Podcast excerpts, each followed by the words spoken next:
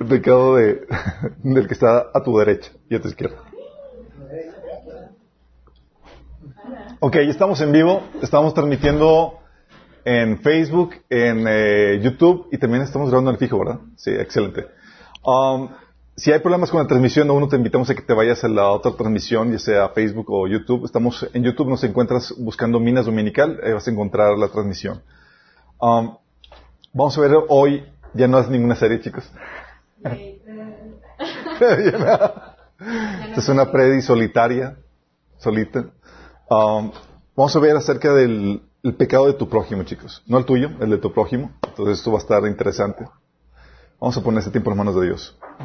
Amado Padre Celestial, te damos gracias, Señor. La bendita oportunidad que nos das de acercarnos a ti, Señor, para alabarte, exaltarte, para intimar contigo, Señor, como iglesia, como congregación. Señor, y ahora queremos disponer nuestro corazón para aprender de ti, Señor. Te pedimos que nos hables, que hables a través de mí, Señor, que cubres cualquier deficiencia que pueda tener, Señor, que las ideas se puedan transmitir con claridad, Señor, con contundencia, con el poder de tu Espíritu Santo y transforma nuestras vidas, Señor, para que podamos producir el fruto que tú deseas, Señor. Te lo pedimos en nombre de Jesús. Amén. Ok, chicos, vamos a poner esto. Um, ok. Quería platicar, quería tocar este tema, chicos, porque una de las problemáticas que tenemos, una de las problemáticas que tenemos típicamente es que en algún punto en tu caminar cristiano vas a ser confrontado o vas a tener que saber cómo lidiar con el pecado de tu prójimo, de tu hermano, de tu hermana, de alguien más. Y quiero dar una especie de manual o de, guía en cuanto a cómo, qué hacer cuando ves o detectas el pecado de, en tu prójimo. ¿Sí? No en tu vida, en la vida de tu prójimo. Está interesante. Y esto es porque es muy fácil ver el pecado en otra persona, mucho más que en uno mismo. No sé si les ha pasado, chicos. La Biblia menciona en eh, Mateo 7, del 3 al 5, ¿por qué te fijas en la astilla que tiene tu hermano en el ojo y no le das importancia a la viga que está en el tuyo? ¿Cómo puedes decirle a tu hermano, déjame sacarte la astilla del ojo cuando ahí tienes una viga en el tuyo? Hipócrita. Saca primero la viga de tu propio ojo y entonces verás con claridad para sacar la astilla del ojo de tu hermano. El Señor estaba, estaba poniendo una, eh, una situación, estaba eh, tratando de mostrar cómo nosotros como seres humanos tendemos a fijarnos primero en los detalles, en los pecados de otros antes que en los nuestros. Es más fácil. De hecho, hay una eh, parábola que Jesús nos, eh, nos contó que ejemplifica o que nos da más claridad en esto está en Lucas 18 del 9 al 14, dice, algunos que, confiando en sí mismos se creían justos y que despreciaban a los demás, Jesús les contó esta parábola. Dos hombres subieron al templo a orar, uno era fariseo y el otro era recaudador de impuestos. El fariseo se puso a orar consigo mismo, diciendo, oh Dios, te doy gracias porque no soy como otros hombres, ladrones, malhechores, adúlteros, ni mucho menos como ese recaudador de impuestos. Ayuno dos veces a la semana, le doy la décima parte de todo lo que recibo. En cambio, el recaudador de impuestos que se había quedado a cierta distancia ni siquiera se atrevía a alzar la vista al cielo, sino que se golpeaba el pecho y decía, Oh Dios, ten compasión de mí, que soy pecador. Les digo que este y no aquel volvió a su casa justificado ante Dios, pues todo el que a sí mismo se enaltece será humillado y el que se humille será enaltecido. Si te das cuenta, la, la actitud de este fariseo era, veo con facilidad todos los pecados y todas las cosas y sus detalles, su pecado de orgullo, ni se fijaba. No tenía ninguna eh, conciencia de eso. Y es que hay una facilidad tremenda para ver el error en el prójimo. Muy fácil, chicos. Y esto es por varias razones. Y es algo de forma natural, no es algo pecaminoso, que chino. O sea, me, digo, tiendo a ver con mayor facilidad los errores de los demás que los tuyos. Eso se da de forma natural por varias razones. Uno, porque es más fácil ver los errores cuando eres el observador y no el actor. Estamos conscientes de eso. El actor está eh, con su atención en la acción, en el asunto que estás llevando a cabo, y no se está fijando en cómo está llevando a cabo eso. Por eso, no sé si les ha tocado que eh, cuando vas al, eh, ves un partido o vas al estadio, ves a, las personas que están ahí jugando y les echas por, porque le fallaron aquí y demás. Y es una cosa verlo desde afuera y otra cosa estar ahí tú siendo la persona que está actuando, que está jugando en, en la cancha. ¿Sí? Entonces el actor está con su atención en la acción, en el asunto. En cambio el observador está con su atención no en el asunto, sino en el actor. Está viendo cómo está haciendo las cosas, cómo está desempeñando. ¿Sí? Cuando está la persona jugando fútbol eh, ahí en la cancha, él pone su atención en el balón y tratando de, cómo maniobrar para, para, para meter gol. En cambio, los espectadores están viendo al jugador cómo hace todo. Y eso facilita el que las personas se fijen más en los errores de uno que el mismo actor que está llevando a cabo ese, error. También la otra situación es porque es más fácil ver los errores cuando eres el afectado. Mucha gente que, que pega contra ti y tú eres el, el, que se dolió, el que vio la, se vio afectado por esa situación y muchas veces no se les ha tocado y la persona ni en cuenta la que pegó contra ti. Ni en cuenta, ni, ni se desmaya, ni se le quita el sueño, ni nada porque no se da cuenta. Sí. También es porque, eh, bueno, también eh, de forma consciente o inconsciente ponemos atención en los errores o imperfecciones de los demás muchas veces para para medirnos o para compararnos con nosotros, chicos. Sí. Quieres autoevaluarte cómo estás y típicamente, ¿qué haces? Te comparas con otras personas. Sí, pues no estoy tan mal. sí. Y esta comparación con nuestra autocomparativa con otros, donde, oye, pues ¿cómo estás? Y te tratas de comparar con otros y lo que haces es que ves los detalles de los demás. Y esa, obviamente, es una señal de madurez eh, en el cristiano. Pero es fácil cuando te mides en comparación con los demás. Fíjate en los errores. Y más por cuando quieres eh, basar tu valía en, en esa comparativa. Porque de forma inconsciente quieres sabotear al hermano para tú sentirte mejor. Sí. Oye, pues no estoy tan mal y tienes un montón de errores y demás. Y tienes tú un, punto, un montón de puntos ciegos que ni siquiera te das cuenta. Pero ya te, hizo, sentir mejor la comparativa. También es fácil cuando también es fácil ver los errores en demás por nuestra tendencia a, jugar a, juzgar a la ligera. Es decir, cuando juzgas rápido y en base a apariencias. Ves una situación y ya sacaste una conclusión, ya juzgaste de buenas a primeras. Nos hacemos ideas con facilidad sin indagar y sin conocer el contexto de la persona y ya condenaste al hermano. Sí. Y eso también es normal eh, en la inmadurez del cristiano. Esto nos lleva a juzgar, eh, por causa de la inmadurez, nos juzgamos en la misma forma en que juzga el mundo, en base a las apariencias, en vez de indagar cuál es la situación. Sí. También nos llevamos a, nos fijamos eh, con facilidad en los errores de los demás, chicos. ¿Sabes por qué? Por nuestra tendencia controladora. Tú y yo, todos tenemos un ideal de cómo nos gustaría que se hicieran las cosas. ¿A poco no? ¿Sabes qué? Si tan solo se portaran de esta forma, si tan solo hicieran esto, si tan solo, y todos tenemos ese ideal. No necesariamente es el ideal de Dios, tú tienes un ideal de cómo te gustaría que las cosas fueran. ¿Y qué pasa? Que vemos en los demás lo que hacen o no hacen en base a, lo que nos agrada. ¿Sí? No porque la Biblia lo prohíba necesariamente o lo condene, sino por mera opinión personal. Y nos ha tocado, me ha tocado personas que llegan conmigo, con algunos de ustedes, y que les da feedback, pero nada que ver con la Biblia, chicos. Es mera opinión personal de que, oye, es que no debería estar eso. ¿Por qué? Por, por, porque no. no tienen ninguna explicación, pero es opinión personal y tiene que ver con ese deseo de que las cosas se hagan como tú quieres. Todos tenemos en uno mayor grado ese deseo controlador. Sí. Y ese que dice, oye, pues ve, si tenemos esa facilidad para ver el error en el prójimo, ¿qué hacemos? ¿Ves el error de tu prójimo? ¿Qué haces al respecto? ¿Cómo procedemos? ¿Qué nos dice la Biblia que tenemos que hacer? Exhortarlo, vamos, y directo, y, oh, hermano, arrepiéntate. Alguien lo ha dicho así, más directo, sí. A veces hasta da miedito, ¿verdad?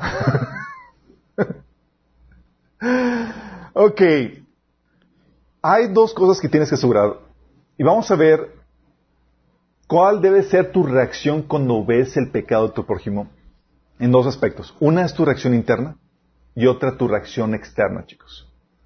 Tu reacción interna es tus procesos internos en cuanto a tu actitud, el cómo ves y cómo, y cómo aborda la situación desde dentro de ti. La externa es ya qué haces al respecto con, eh, eh, eh, con el hermano que, está en pecado que tú detectaste. ¿Sale? Vamos a ver las dos cosas. La Biblia nos, da instrucción en cuanto a eso. Primero, en cuanto a tu reacción interna, chicos. Tú ves el pecado y hay una reacción interna de tu parte. ¿Viste el hermano que está, tiene un error, un detalle, un defecto? ¿Cuál debe ser tu reacción interna? Oh, interesante, ¿verdad? Ok. Lástima. Primera, debes de tener, debes verlo con entendimiento y comprensión. Primera, primero que nada, porque aquí tenemos que entender eso. Tú ves el pecado del prójimo y dices, ¿qué hago? ¿Me alarmo de demás? No, tienes que verlo con, con entendimiento, con comprensión. ¿En qué sentido? En que todos estamos en el proceso de santificación, chicos. Todos. Y nadie ha llegado a la perfección en ese sentido. Somos perfectos posicionalmente, legalmente ante Dios porque ya se satisfizo la, ley. Pero en la práctica todavía tenemos los detalles que vamos depurando. Detallitos, claro. Porque aunque Cristo somos nuevas criaturas, dice la Biblia en 2 Corintios 5, 17, de modo que si alguno está en Cristo, nueva criatura es, las cosas viejas pasaron y aquí todas son hechas nuevas. El hecho que seas una nueva criatura no significa que que, que ya estás perfecto, chicos. Eso que eres una nueva criatura, no, sorry, ya los depongo.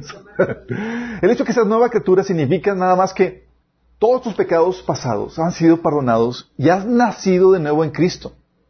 Pero así como un bebé nace, no nace con toda la sabiduría, con todo entendimiento y empieza un proceso de crecimiento. Cuando llegamos en Cristo, entonces comienza un proceso de santificación que comienza de cero, chicos. Es decir, comienzas bien carnalote. Como si no hubiera nacido una... Sí, es lo que reclamaba Pablo a lo de Iglesia de Corintios en 1 Corintios 3 del 1 al 14. Los, los, de Iglesia de Corintios tenían muchos dones, pero eran unos bebés espirituales, recién convertidos. Muchos dones, muchos lenguas, mucha profecía y mucho de todo, pero, pero bebés, infantes en la fe. Dice 1 Corintios 3 del 1 al 4. Amados hermanos, cuando estuve con ustedes no pude hablarles como lo haría con personas espirituales. Tuve que hablarles como si pertenecieran a este mundo, como si fueran niños en Cristo. Tuve que alimentarlos con leche, no con alimento sólido, porque no estaban preparados para algo más sustancioso. Y aún no están preparados. Porque todavía están bajo el control de su naturaleza pecaminosa. Tienen celos unos con otros y se pelean entre sí. ¿Acaso no demuestran que los controla su naturaleza pecaminosa? ¿No viven como la gente del mundo? Es cristiano, chicos, nacidos de nuevo. Cuando uno de ustedes dice, yo, sí, yo soy seguidor de Pablo, y otro dice, yo sigo a Apolos, ¿no actúan como la gente del mundo? Como comienzas así, toca lote, chicos. Pero ya hubo un cambio en tu espíritu, ya Señor se conectó con tu espíritu, ya le dio vida. Empieza entonces un proceso de santificación, donde empiezas a dejar las viejas prácticas del, del viejo hombre. El viejo hombre, es decir, del hombre de cómo eras antes de Cristo. Dice Efesios 4 del 22 al 32, dice, en cuanto a la pasada manera de vivir, despojaos del viejo hombre que está viciado conforme a los deseos engañosos, y renovaos en el espíritu de vuestra mente, y vestidos del nuevo hombre, creado según en Dios en la justicia y santidad de, la verdad. Por lo cual, desechando la mentira, al hablar la verdad cada uno con su prójimo, porque somos miembros los unos de los otros. Fíjate cómo te está diciendo, sabes que ya eres una nueva criatura, ahora tienes que, que tienes que despojarte de vestirte del viejo hombre y empieza a darle las cuestiones prácticas. Si te das cuenta, Pablo no estaba asumiendo que ya no decían mentiras. Tenía que exhortarles. Decía, oye, por lo tanto, desechando la mentira, hablar la verdad cada uno con su prójimo, porque somos miembros los unos de los otros. Airaos, pero no pequéis. No se ponga el sol sobre vuestro enojo. No deis lugar al diablo. El que hurtaba, no hurte más, sino trabaje haciendo con sus manos lo que es bueno para que tenga que compartir con el que padece necesidad. Esas cosas tan sencillas como robar, sabes que no debes robar. Pero Pablo tenía que exhortarles a que dejaran eso porque ya son nuevas criaturas en Cristo. Dice, ninguna palabra corrompida salga de vuestra boca, sino lo que sea, de eh, lo que sea buena para la necesaria edificación, a fin de agradar, a fin de dar gracias a los oyentes. Y no contristéis al Espíritu de Dios, con el cual fuiste sellados para el día de redención. Quítense de vosotros toda amargura, enojo, ira, gritería, maledicencia y toda malicia. Antes ser benignos unos con otros, misericordiosos, perdonándonos unos a otros como Dios también os perdonó a vosotros en Cristo. ¿Si das cuenta? Pablo teniendo que dar instrucciones muy básicas porque el cambio no se va a dar automático. Hay que llevarte por ese proceso de, de cambio, de redención, de santificación. Y este proceso, chicos, ¿cuánto crees que va a durar? Toda la vida, chicos. Pablo, con su nivel espiritual, que apóstol, fundador de iglesias, autor de la mitad de, más de la mitad del, del Nuevo Testamento, reconoce sus debilidades y sus luchas con el pecado. ¿Se acuerdan cuál era su debilidad? El orgullo, chicos. Al punto que Dios dijo, ¿sabes qué? Te voy a tener que ayudar, Pablito, porque estás perdiendo el piso. Segunda Corintios 2, 7 dice, para evitar que me volviera presumido por estas sublimes revelaciones, una espina me fue clavada en el cuerpo, es decir, un mensajero de Satanás para que me atormentara. Se dice que esa espina era problemas en la visión, por eso tenía que acudir a que alguien más escribiera eh, las cartas por él. Por eso también Pablo reconocía en Filipenses 3:12, no es que ya lo haya conseguido todo o que ya sea perfecto. Sin embargo, sigo adelante esperando alcanzar aquello por el cual Cristo Jesús me alcanzó a mí. O sea, Pablo reconocía que no, no, no era perfecto todavía. Y el hecho, es aquí, hay que, nota aclaratoria, chicos, el hecho de que no veas errores en tu vida no significa que no los tengas. ¿Estamos conscientes de eso?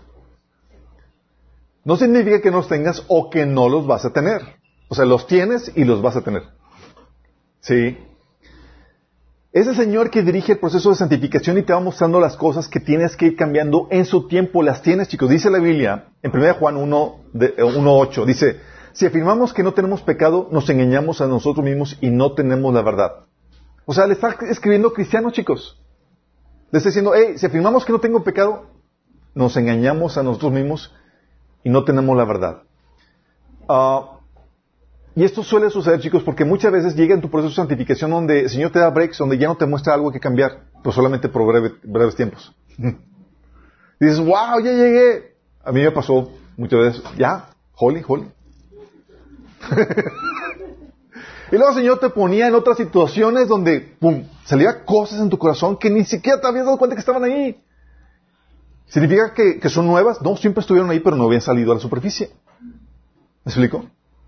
El hecho de que tú no veas esos detalles, hay actitudes, pensamientos, comportamientos, heridas y demás que están ahí guardados que a su tiempo el Señor te lo va a ir revelando. Por eso eh, Juan dice, oye, si decimos que no tenemos pecado, nos engañamos a nosotros mismos. Entonces, ¿qué hacemos?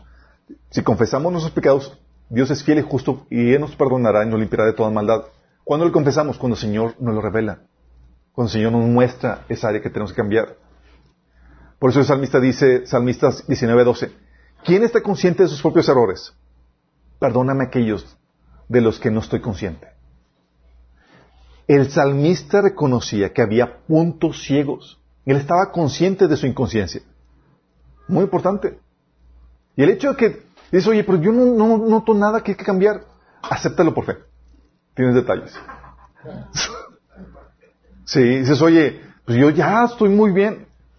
Créeme, acéptalo por fe. A su tiempo van a ir saliendo los detalles. Sí. Recuerda, el Señor no nos acepta porque seamos perfectos. El Señor nos acepta, chicos, así, todos chafas con nuestros pecados y detalles. Pero su amor nos, nos, cubre, nos redime, chicos, por lo que Él hizo por nosotros. Dice Hebreos 10, 14, porque con un solo sacrificio ha hecho perfectos para siempre a los que está santificando. Fíjate la aparente contradicción. Dice que ya te hizo perfectos. Ya te hizo perfecto para siempre a ti que te está santificando. O sea, ¿cómo puedes ser perfecto si estás en el proceso de santificación? Usted eres perfecto porque legalmente ante la ley ya eres inocente. Si, si ve Dios y dice, oye, ¿hay algún cargo en contra tuya? No, legalmente ya no. Ya Jesús pagó las justas demandas de la ley. ¿Qué se requería de ti para que, para que fueras perfecto, chicos? Para que cumplir la ley. Se quería tu muerte. Habías violado y las justas demandas de la ley era la muerte y la maldición. ¿Y qué hizo Jesús? Cumplió la muerte y la maldición. Entonces para la ley ya contigo terminó. ¿Sí? Jesús murió en tu lugar y tú moriste con Cristo en la cruz. Y el hecho de que te estás santificando te está diciendo que en la práctica todavía no eres perfecto, sino que todavía hay pecados que el Señor está depurando en tu vida para llevarte de gloria en gloria más a su imagen. Entonces cuando ves pecados en otro tienes que verlo con entendimiento, sabiendo que estamos todos en el proceso. Oye, está Dios depurando su vida, hay cosas, hay pecados, es de esperar, es de que encuentres o veas pecados en tu prójimo. Sí. Y ver temporadas en tu vida donde tú ya, Dios te da un break y no ves detalles en tu vida que cambiar, pero van a surgir eventualmente. Y entre más te acercas con el Señor, van a ir saliendo. Entonces, por un lado, tienes que tener, lo verlo con entendimiento. Ves un detalle en el, en el hermano y dices, ah, está en el proceso. ¿En qué proceso? En el mismo proceso que tú estás. ¿Vamos?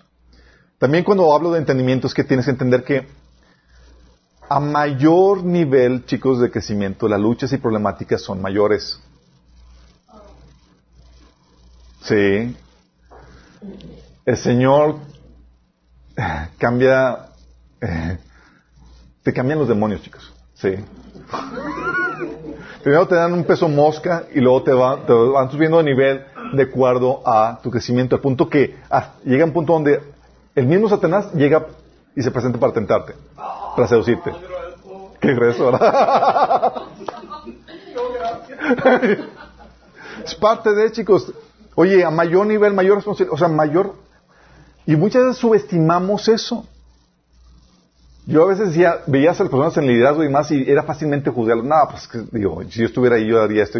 O sea, no sabes con lo que está lidiando, con lo que está enfrentando, no sabes las luchas y las tentaciones y el nivel de, de opresión y guerra espiritual que está lidiando. David, ¿se acuerdan cuando cometió sus metidas de pata? Dice en 1 Corintios 21.1, dice, pero Satanás se levantó contra Israel e incitó a David que hiciese censo de Israel.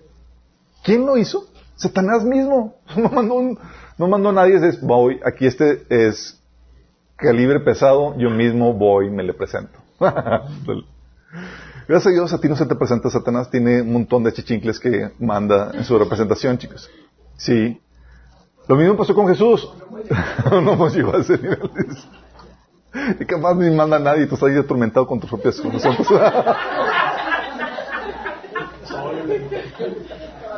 qué triste, qué triste.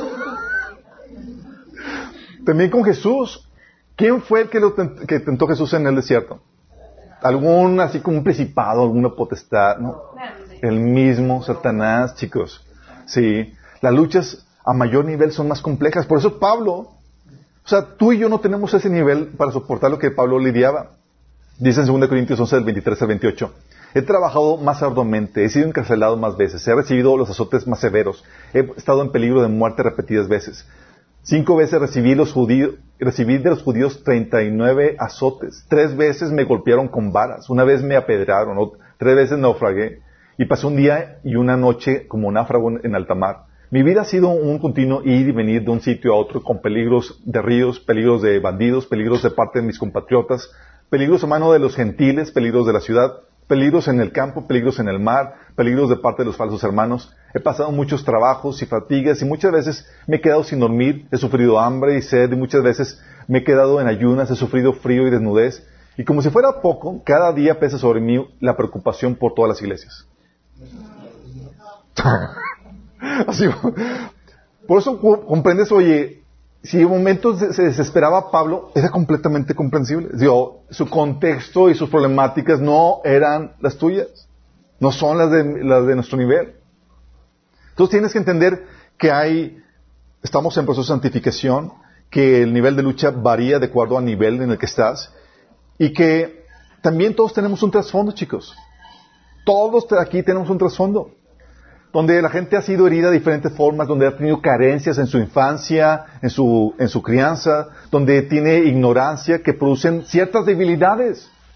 Y tú entender eso te ayuda a ser comprensivo en las problemáticas que está viviendo. ¿Sí?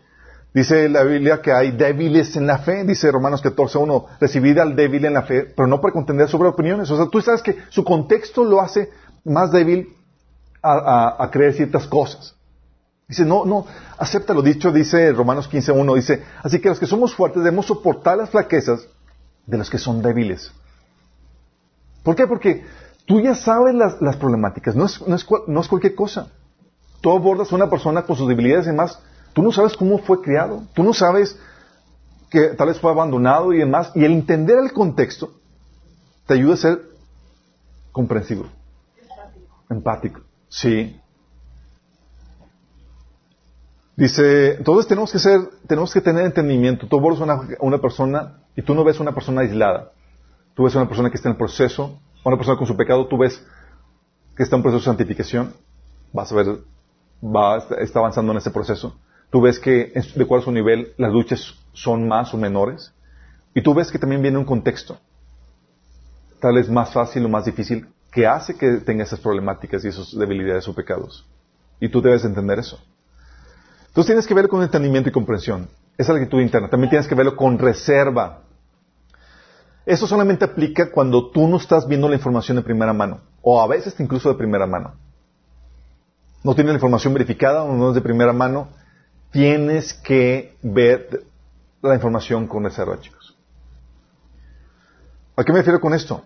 Que no puedes juzgar según las apariencias, dice Juan 7:24. No juzguéis según las apariencias, sino juzgad con justo juicio. Y muchas veces vemos que hicieron algo algún, y te hicieron algún detalle y tú ya sacaste conclusiones y no indagaste. Y somos rápidos para juzgar. Oye, a veces estás enojado con el hermano porque lo saludaste y él ni te peló. ¿Sí? Y tú ya te heriste y ya te ofendiste y demás, y tú no sabes que el hermano está bien miope, no te vio. Y pero tú ya no indagaste y te hiciste el juicio de buenas a primeras. ¿Sí? Dice 1 Corintios 4, 5. Así que no juzguéis a nadie antes de tiempo, es decir, antes de que el Señor vuelva. Pues Él sacará a la luz nuestros secretos más oscuros y revelará nuestras intenciones más íntimas. Entonces Dios le dará a cada uno el reconocimiento que le corresponda. O sea, nos enseña a ser reservados en cuanto a nuestro juicio. ¿Sí? Muchas veces vemos o nos cuentan, no sabemos el pecado de, la persona, pero llega y nos cuentan a alguien, nos, nos platican de una situación que está viviendo y tú ya eres rápido para juzgar. Y dice la Biblia en Deuteronomio 19:15, dice, no se tomará en cuenta a un solo testigo contra ningún, contra ninguno en cualquier delito ni en, ni en cualquier pecado. En, relación a cualquier ofensa o relación en cualquier ofensa cometida. Solo por el testimonio de dos o tres testigos se mantendrá la acusación. Y a veces llega gente y te platican algún pecado de alguien. Y la actitud interna es, primero conocerlo. Esa es tu versión. Y la Biblia me enseña que tengo que corroborar la acusación. Por eso, dice Proverbios 18, 17, primero en presentar su caso parece inocente. Luego llega la, la otra parte y lo refuta. Entonces, órale. Entonces, ¿qué pasa? Ves un pecado, te platican un pecado o algo, tienes que verlo con reserva. A ver, vamos a ver, chicas, si realmente es esto. Sí, y eso te ahorra un montón de problemáticas, porque muchos errores o muchas ofensas son ficticias, chicos. Nunca existieron, más que en tu, imagen, en tu imaginación, en la mera apariencia. Le rascabas tantito y había una perfecta explicación, y eso se da mucho en matrimonio. a mí varias veces mi esposa me ha querido crucificar. y gracias a Dios que le puedo dar una explicación y se da cuenta que era una, mera confusión. Y se da, chicos. Y se da en la iglesia y demás. Por eso es, hay un error, un detalle. Eh, vamos a ver, vamos a corroborar, vamos a indagar. Lo ves como, o sea, tomas la actitud de, de reserva en cuanto al pecado que notaste. ¿Vamos entendiendo, chicos?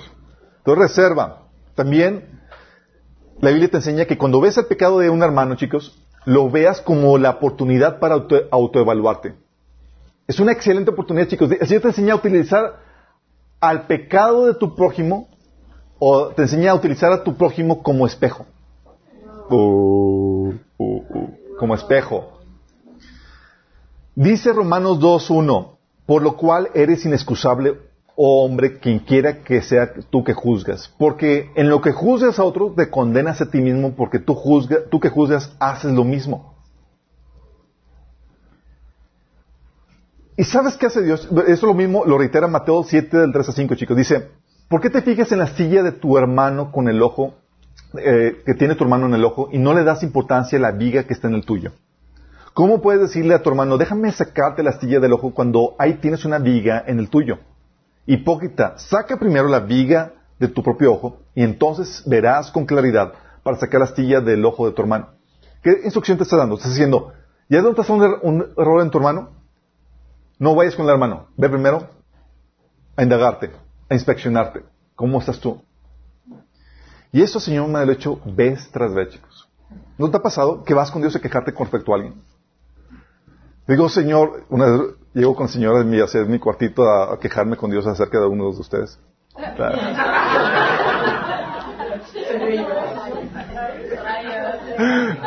no, chicos. No, de otra iglesia. Oye, llego con Dios y le digo, es que Señor, o sea, le di tal instrucción y no me hizo caso. No me, o sea, no, O sea, no, me obedeció lo que le dije. Y el Señor llega y me dice, ah, ya me entiendes. ¿Qué estás insinuando, Señor? ¿Por qué qué hace el Señor, chicos? Dios en su sabiduría, muchas veces para llamar tu atención en cuanto a un pecado que tienes, que quiere que cambies, pone delante de ti a una persona con tu mismo pecado. Sí, para que veas lo odioso que se ve, lo incómodo que, que está. Sí. Entonces, oye, ¿Ves algún detalle, hermano? Ay, ¿yo cómo estoy en esto? Sí. Ah, su mecha. Sí. Y como les digo, chicos, es, es, es más fácil ver el pecado en el prójimo que en ti mismo. Entonces Señor te dice, hey, ¿ves el, ¿viste el error en, tu hermano? Utilízalo como espejo. ¿Te incomodó algo? Utilízalo para oportunidad para examinarte. ¿Cómo estás en eso? Sí. Oye, es que me cae mal porque es bien imprudente. A ver, ¿yo cómo estoy en cuestión de prudencia? Sí. Y el Señor suele hacer eso, chicos. Por eso cuando ves el pecado de alguien, el Señor te invita. Es una oportunidad para que te examines. ¿Cómo estás en eso, hijito? Porque muchas veces Dios va a poner una situación o una persona eh, que tiene el pecado que tú tienes para llamar tu atención en eso. Sí, para que entiendas al Señor. El Señor te dice, ¿ya viste lo mal que se ve? ¿Ya viste cómo afectas y dañas a otros? ¿O ya viste lo, lo que tengo que lidiar contigo? Y Dios hace eso, chicos. Sí. Y los que somos papás suele suceder eso con sus hijos. Oye, tu hijo hace esto, el otro, y vas con el Señor, es que mi hijo no entiende. Y, yo, y, Dios, ajá, ya viste.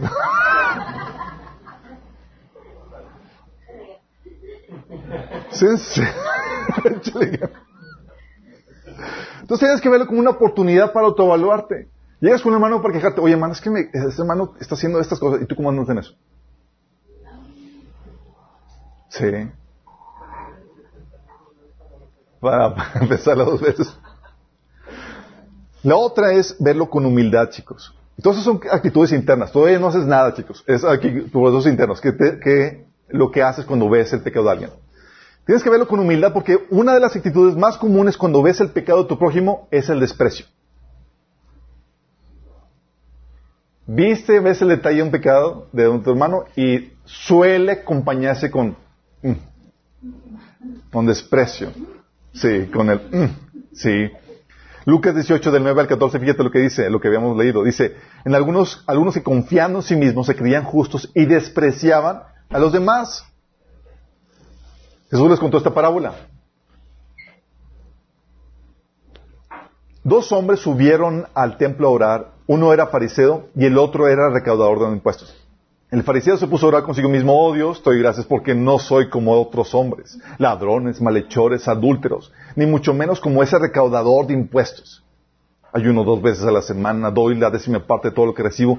En cambio, el recaudador de impuestos que se había quedado en cierta distancia ni siquiera se atrevía a alzar la vista al cielo, sino que se golpeaba el pecho y decía, oh Dios, ten compasión de mí que soy pecador. Le digo que este y no aquel volvió a su casa justificado ante Dios. Qué fuerte. ¿Qué pasa? La actitud del tipo es, oye, yo hago un montón de cosas y ¿qué sucede, chicos? Sucede que empiezas a despreciar a los demás porque no tienen tu nivel o no tienen... Tú tienes un pecado, chicos, pero tú ves, tú estás viendo otro pecado en él. Dices, nada, porque el pecado de él es diferente al tuyo, y ya lo empiezas a menospreciar. Sí. Por eso la Biblia dice en Romanos 14:10, tú entonces, ¿por qué juzgas a tu hermano? ¿O por qué lo menosprecias? Todos tendremos que comparecer ante el tribunal de Dios. Sí. Todos tenemos aquí fallas, chicos, y una actitud, esta es una de las actitudes típicas. Y hay hermanos que son despreciables porque no tienen grandes ministerios. No solamente porque no tienen grandes ministerios, sino también porque, porque tienen muchos defectos. dice Dios, dice Jesús en Mateo 18 del 10 al 11. Cuidado con despreciar a cualquiera de esos pequeños. Uh. Les digo que en el cielo sus ángeles siempre están en la presencia de mi Padre Celestial. Tómala. Sí. ¿Sabes por qué pues, sucede este desprecio? Sucede porque típicamente no estás consciente de tu inconsciencia hacia muchos de tus pecados. No estás consciente que tienes un montón de áreas ciegas. Y es algo que sabes que, eh, dice, Pablo, fíjate, consciente de su inconsciencia, dice Pablo en 1 Corintios 4, del 13 4.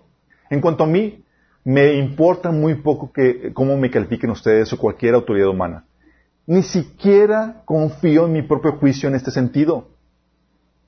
Él se evaluaba y decía, estoy muy bien. dice, tengo la conciencia limpia, pero eso no demuestra que yo tenga razón. Fíjate la, la conciencia de Pablo de su inconsciencia, de sus puntos. Sé que tengo puntos ciegos y no sé cómo vamos a ir cuando Dios me juzgue. Sí. Dice, el Señor mismo me evaluará y tomará la decisión. Entonces el hecho de que tú tengas la conciencia limpia no significa que no tengas fallas, chicos. El Señor te va a, sacar a luz muchas cosas que tú creíste que hiciste con la motivación correcta o forma correcta y el Señor así, reprobado. No sabes. Y tú tienes que estar consciente de, de eso. Déjame aclararte esto. ¿Es tu pecado lo que te ayuda a mantener un espíritu humilde? Entonces te voy a pecar. No, no, no me no, no es, no es que peques, chicos. Es tus fallas, tus debilidades con las cuales tú estás luchando, te llevan a ser paciente, a ser humilde. Habíamos visto una predicación que se llamaba La ventaja del pecado. Y habíamos platicado cómo Dios utiliza tus fallas, tus debilidades, para vestirte de humildad. ¿Sí? Entonces tienes este orgullo sucede porque no estás consciente de, tus puntos ciegos y también sucede porque te comparas con otros en vez de compararte con Cristo. Ah, pues yo estoy mejor. pues sí. Te utilizas tú como estándar midiéndote con otros. Dice Pablo en 2 Corintios 10, 12. Ah, no se preocupen. No nos atrevemos a decir que somos tan maravillosos como esos hombres que les dicen qué importantes son ellos pero solo se comparan el uno con el otro, empleándose a sí mismos como estándar de medición. ¡Qué ignorantes! O sea, se comparaban, ya, pues yo estoy mejor que tú. Pues sí, te estás usando nada más como referencia el uno y el otro. El el verdadero estándar es Cristo. Te comparas con Él y los dos salen reprobados. El Señor te dice, tú no, tú no eres el estándar, ni tu prójimo es Cristo. Entonces, si quieres compararte con alguien, compárate con Él. Y entonces va a venir un revestimiento de humildad. oh my God. Sí. La conciencia de tu pecado y tus debilidades, chicos, es entonces lo que te va a ayudar a que reacciones con humildad. Es muy importante eso. Por eso, cuando más conoces a Dios, chicos, cuando más conoces su palabra, te llega una, una mayor conciencia de tu pecado porque te das cuenta de todos los detalles que Dios, en los cuales Dios se fija. Sí. Por eso Pablo, aún en su, en su eh, ya avanzado en su ministerio, decía que de todos los pecadores, él era el peor. Ah, Pablo, ¿qué onda contigo? Pero llega a conciencia, más conoces a Dios, más te vuelves consciente de su santidad y más consciente de tu situación. Sí. Dice Galatas 6.1, hermanos, si alguien es sorprendido en pecado, ustedes que son espirituales deben restaurarlo con un espíritu humilde. Dice, cuidándose cada uno porque también pueden ser tentados. O sea, ¿por qué humilde? Porque tú no estás exento, chicos. Entonces, sí. Y, y tienes que entender eso. esta dinámica. Hay cosas en las que tú eres fuerte. En las que para ti no son debilidades, chicos. Y lo que sucede es que despreciamos a los que caen en esas áreas cuando la verdad es que son tus áreas fuertes. Pero todos tenemos áreas en las que somos débiles, en las que no somos fuertes. Y tal vez tus áreas débiles son otras. Entonces tú no comparas tus áreas fuertes con tus áreas débiles, aunque sean la misma área de pecado. Para posicionarte, para comprender a tu hermano que está en ese pecado, tienes que posicionarte en las áreas en las que tú eres débil. Tal vez tú no, estás, estarás fallando en, en, la, en el asunto de la obediencia, pero estarás fallando en el asunto del chisme. ¿sí? No te puedes mantener con la boca cerrada. Sí. Tú tienes que estar consciente que tienes áreas débiles. Nada más recuerda eso y voltea a ver las áreas en las cuales estás luchando, aunque no sean las mismas, para que venga ese sentido de humildad. Entonces tienes que reaccionar con entendimiento, con reserva, como una oportunidad para autoevaluarte, con humildad, también con paciencia y con perdón, chicos. Sabes, dice la Biblia en Hebreos 5 del 1 al 3, todos somos sacerdotes, un hombre escogido para representar a otras personas en su trato con Dios. Él presenta a Dios, él, presenta, a Dios las ofrendas de, de, esas personas y ofrece sacrificios por los pecados. Versículo 2. Y puede tratar con paciencia a los ignorantes y descarriados, porque él mismo está sujeto a las mismas debilidades. ¿Por qué puede tratarlos con paciencia, chicos? Porque él mismo tiene debilidades. El Señor, gracias a Dios que, que nos dice el, Romanos, que sometió todos a pecado. Porque si no, estaríamos perdidos en vanagloria y en orgullo, chicos. Yo a veces llegaba con el Señor y al inicio en mi, eh, en, mi vida ministerial, pues solamente te topas gente de todo tipo, cabezones y no cabezones, gente que entiende y demás, y dice, Señor, es que ya, sí, nomás no entienden y demás, y el Señor llega conmigo y me dice, ahora entiendes, lo que tengo que pasar contigo. Sí. Dice Mateo 18:33. ¿Te acuerdas el mal siervo, la parábola del siervo malo, que no perdonó a, su consiervo de la misma manera que lo habían perdonado él? Dice, ¿no debías tú también tener misericordia de tu consiervo como yo tuve misericordia de ti? El estar consciente de tus fallas y cómo Dios tiene compasión o paciencia contigo te lleva a mostrar esa misma paciencia con otros. De hecho, llega un punto donde estás tan consciente de tus pecados y de tus fallas y tus debilidades y cómo Dios les perdona, que tienes un montón de saldo a favor. Es como que ya necesitas que alguien peque contra ti para más o menos equilibrar la situación. ¿Es en serio? Es que ya, oye, Dios me perdonó tanto que ya necesito, digo, que alguien peque contra mí, por favor. Sí, por eso dice Mateo 6:12, perdona nuestros pecados así como hemos perdonado a los que, pegan contra nosotros, como Dios ha dado grande paciencia y misericordia contigo. Dios espera que des eso. Entonces, ¿qué haces? Oye, ¿te desespera tu hermano? No, recuerda lo paciente que Dios contigo. Lo tolerante que ha sido contigo. Como no se ha dado por vencido contigo. Y Dios demanda que esa misma paciencia, esa misma bondad, esa misma misericordia, la muestres con tu prójimo. Sí. También es como una oportunidad para autonegarte, chicos. ¿Por qué autonegarte? Cuando hablo de autonegarte, estoy hablando de morir a ti mismo. Como una oportunidad para morir a tu ideal.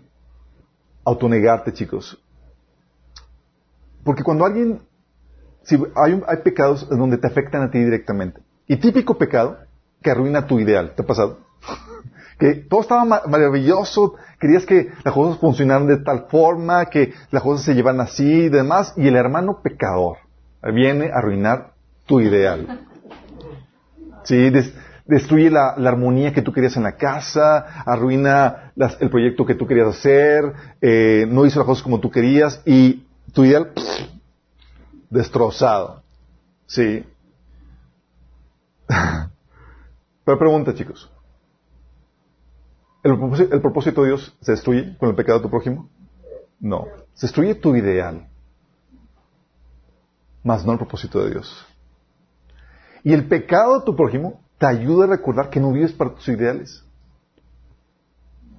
que vives para el propósito de Dios. Cada vez que peca tu hermano así como que terminó tu ideal y Dios así como que, qué bien hijito, te estoy recordando que no es para tu ideal que estás viviendo, sino para mis propósitos. Dice Mateo 16 del 24 al 25. Entonces Jesús dijo a sus discípulos, si alguien quiere venir en pos de mí, niegas a sí mismo, tome su cruz y sígueme. Negarse a sí mismo es eso, chicos. Tus ideales, lo que tú quieres de esta vida. Dice, porque todo el que quiera salvar su vida, la perderá. Pero el que pierda su vida por causa de mí, la hallará. Tienes que estar dispuesto a perder tu vida, tu ideal de lo que quieres conseguir en este mundo, para poder abrazar el propósito de Dios. Porque, ¿qué crees? En este mundo caído, tus ideales se pueden arruinar. Pero el propósito de Dios jamás, porque, como vimos en Mente Renovada, Dios se previó de antemano. Y Él siempre gana. Así como que, Señor, es que pecaron, hicieron esto y arruinaron esto. Y Dios, oh, tranquilo. Sí, arruinaron sus planes. Romanos 8:28 dice, ahora bien sabemos que Dios dispone todas las cosas para el bien de quienes lo aman, los que han sido llamados de acuerdo a su propósito, no a tu ideal. Dios hace que todo vea para tu bien, chicos, por no de acuerdo a tu ideal. Entonces, esta es una oportunidad para ejercitar el consuelo de Dios. Haces tu cuartito. Si perdonas, mueres a ti mismo. ¿Te acuerdas que habíamos platicado que muchas veces el consuelo implica morir a tu ideal para abrazar el consuelo de Dios? Y es un ejercicio de autonegación para abrazar el, propósito glorioso de Dios. Es donde dices, es que, Señor, el hermano pecó, arruina, o sea, arruina mi, zona de confort, mi, eh, mi, armonía aquí en la casa. Y el Señor, sí, pero ese no es mi, agenda. Mi agenda es desarrollar tus frutos. sí. Que seas paciente, que aprendas a ser comprensivo y amoroso con el prójimo. Señor, no me gusta.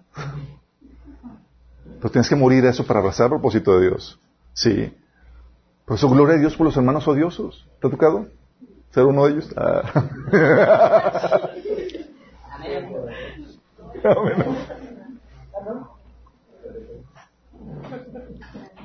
Entonces, todos estos chicos son procesos internos que tú tienes que llevar a cabo con el pecado de tu prójimo. También tienes que abordarlo con tristeza, chicos. ¿Por qué con tristeza? Porque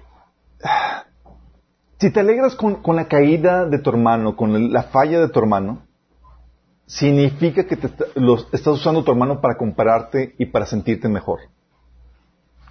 Cuando un hermano peca y tú te gozas o te hay cierta eh, alegría, contentamiento ahí eh, culposo, es porque estás usando tu hermano para, para compararte. Y obviamente si tu hermano es más pecador que tú, te sientes mejor. Sí. Pero Pablo hablaba de que cuando alguien pecaba y demás, y estaba en ese pecado, él se entristecía. De hecho, dice Filipenses 3.8, como les he dicho antes, y ahora lo repito hasta con las lágrimas. Fíjate, con lágrimas. Ahora lo repito con lágrimas. Muchos se comportan como enemigos de la cruz de Cristo. ¿Estaba contento con el pecado del prójimo? Se dolía. Lo mismo pasaba con Jesús. Marcos 3, 5 dice, Jesús miró con enojo a los que estaban, a los que lo rodeaban profundamente entristecido por la dureza de su corazón. Jesús no estaba así como que contento con el pecado de sus adversarios, chicos. Él estaba dolido y entristecido por la dureza del corazón de ellos. No es como que, ah, pues qué bueno, ya, te vas a ir al infierno y ya me voy a desquitar de ti en ese sentido. Sí, y no se comparaban. Pero muchas veces cuando hay ministerios que caen, cuando hay hermanos que fallen y demás, a veces dices, ah, qué bueno. Sí. O sientes así como que, te sientes, hay un cierto sentimiento de, que yo estoy mejor. Y eso es mal. Si un hermano cae, debe haber un entrecimiento de tu parte porque sabes que, que se requiere en el cuerpo de Cristo. Si no, que el hermano está siendo afectado y que el corazón del el corazón de Dios está dolido. ¿Tú crees que es la voluntad de Dios que la gente se pierda, que, esté, en pecado? No. Cuando estás en sintonía con el corazón de Dios, tú te dueles cuando la gente se descarría, cuando la gente eh, peca. También puede haber una, internamente chicos, indignación. cuando el pecado es abierto o gente es fuertemente dañada por ese pecado. Pablo decía de esta forma, 2 Corintios 11, 29, cuando alguien, cuando alguien se siente débil, ¿no comparto yo su debilidad? Y cuando alguien se le hace tropezar, ¿no ardo yo de indignación?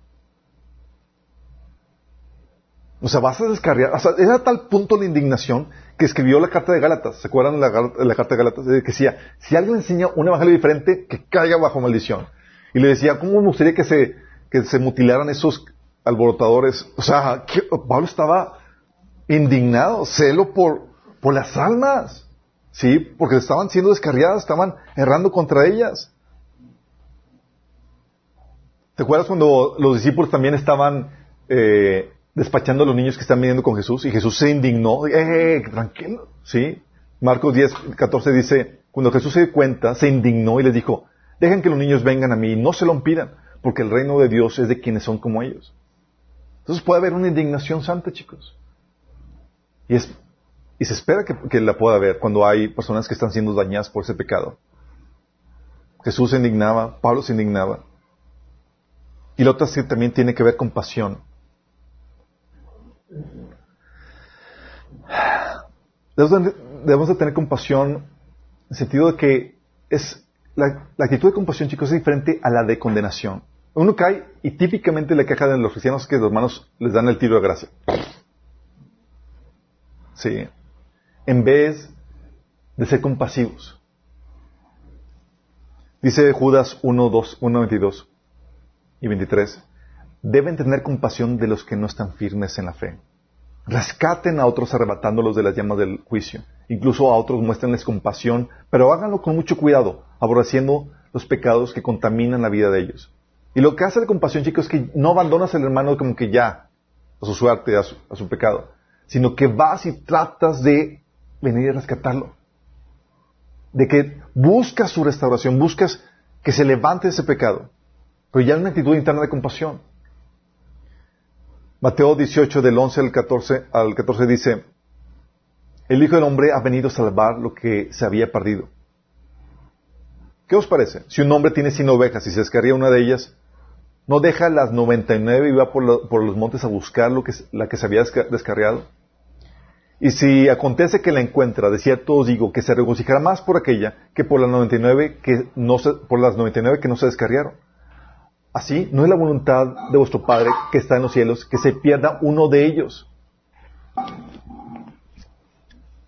O sea, tiene que ver esa actitud de compasión de, ¿sabes qué? Voy a rescatar a mi hermano. Voy por él. Tú tienes que tener eso, chicos. Y, esta actitud de compasión, este pasaje que le leí en Mateo 18, te está mostrando el corazón del Padre. Alguien pecó, y además, alguien se descarrió, el Señor no lo deja a, su suerte, sino que vamos a hacer algo para restaurarlo. Hay esa compasión. Todo esto, chicos, es lo que sucede dentro de, ti cuando, cuando ves un pecado. ¿Sí? ¿Vamos bien? Así como que, wow, la reserva, la, la, Pero tienes que estar consciente de eso. ¿Sí? Tienes que reaccionar con humildad, con paciencia, con perdón. Tienes que entristecerse porque el hermano está en, pecado. Puede haber indignación. Tienes que tener esa compasión y esa humildad. Esa reserva cuando conoces o escuchas de un pecado. Tiene que haber ese entendimiento y comprensión de tu parte. Muy importante. Para luego ver la reacción externa. Ahora que ya vimos lo que sucedía dentro de tu corazón. ¿Ahora qué hacemos? Hay varias cosas. Obviamente hay pecados que te involucran directamente y otros que, que solamente ves en el hermano que están mal, pero no, no te afecta a ti directamente. Lo primero que haces, chicos, ora por la persona. Hay esa compasión, hay esa, esa ternura, esa, humildad para simpatizar con la caída del hermano. Oye, ¿hay algún pecado que ves? Oye, lo primero que haces es déjame orar por él. En áreas débiles, déjame orar por él. Y muchas veces solo oras y esperas que el Señor llegue a tratar ese pecado que notas en el, hermano, porque muchas veces más adelante Dios lo va a tratar en su proceso de santificación. Pero tú ya estás respaldando al hermano en oración, chicos. Sí. De hecho, Pablo decía en 2 Corintios 13, 9, nuestra oración es que lleguen a ser maduros. O sea, muchos detalles que tenía él. Y Pablo estaba cubriendo esa situación con oración. Dice, conforme vayan avanzando en su crecimiento, se van a dar cuenta de muchas cosas que van a tener que ir cambiando. Es parte normal. Sí. No espero que sean perfectos de la noche a la mañana. Pero en el inter, ¿qué hago? Estoy consciente de todos sus detalles. ¿Qué hago? Voy orando. En lo que van avanzando. Oramos por su madurez. Sí. Hay muchos detalles que solo, chicos, en el proceso de crecimiento, de discipulado, de avance en el Señor, solo se corrigen. Sí. Pero tú ya lo notaste, ya notaste. Ora. Ora por su madurez. Ora para que el Señor lo sostenga. Otra vez es horas para que pueda ser fuerte en medio de la debilidad y la tentación que, está venciendo. A veces detectas algo, ¿sabes qué, hermano? Vi que el hermano está batallando con eso. Vamos a, cubrirlo en oración para que Dios lo fortalezca en esa área. Es la actitud, pero todo surge de, esa, reacción compasiva, chicos. Sí, y lo, que tú harías, lo que esperarías que la gente hiciera por ti en tus mismas debilidades. Dice Lucas 22, 31, fíjate la actitud de Jesús. Simón, Simón, mire que Satanás ha pedido zarandearlos a ustedes como si, como si fueran trigo. Pero yo he orado por ti, para que no falle tu fe. Y tú cuando te hayas vuelto, cuando te hayas vuelto a mí, fortalece a tus hermanos. Wow, sosteniendo la oración. ¿Sabes que Hay fallas, hay debilidades, pues estoy orando para que el Señor te fortalezca. Y para que si caes, vuelvas a ser restaurado. Genial, ¿no? Eso te lleva ya a una cuestión práctica. ¿Tú viste el pecado del hermano? No te quedas ahí nada más sin hacer nada. Señor, ayúdalo, por favor. Fortalécelo. Está batallando con esta área. Ayuda a que se, que se pueda disciplinar, que pueda vencer esto o aquello. ¿Vamos bien, chicos? Tiene sentido, ¿no?